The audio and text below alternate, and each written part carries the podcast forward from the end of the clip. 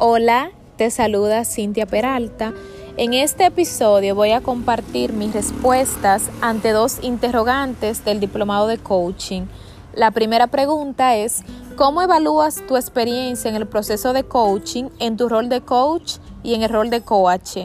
Mi experiencia ha sido muy interesante en este trayecto del proceso de coaching. Mi experiencia en el rol de coach fue de mucho aprendizaje, como coach puse en práctica los conocimientos adquiridos en este diplomado, como son la inteligencia emocional, la comunicación asertiva y efectiva, la comunicación no violenta, juzgar sin evaluar, identificar las creencias limitantes y trabajar para convertirlas en potenciadoras. También aprendí a mirar a los demás desde un ángulo más solidario. En el rol de coach pude tomar conciencia de mi situación actual de dónde estoy y de dónde quiero estar, ya que básicamente de eso se trata el coaching, de llevarnos de donde estamos a donde queremos estar. Me motivó a trabajar en algunas cosas que deseaba. El rol de coach fue de autodescubrimiento para mí.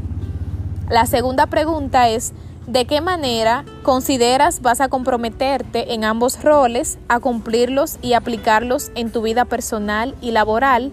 ¿Y qué tan importante y beneficioso ha sido este diplomado?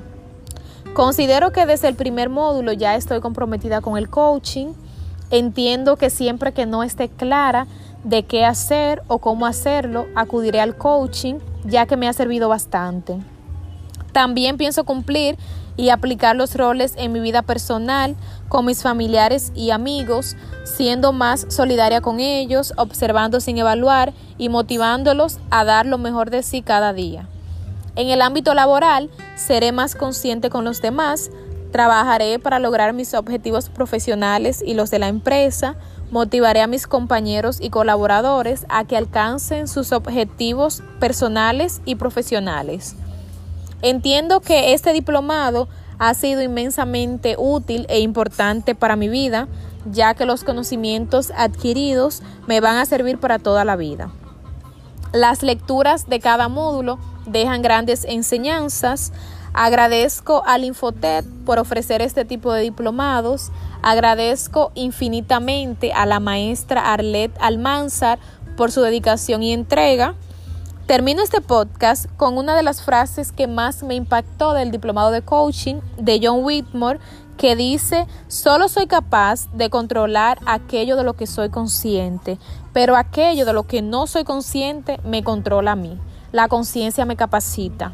Gracias por escucharme. Hasta la próxima. Bye bye.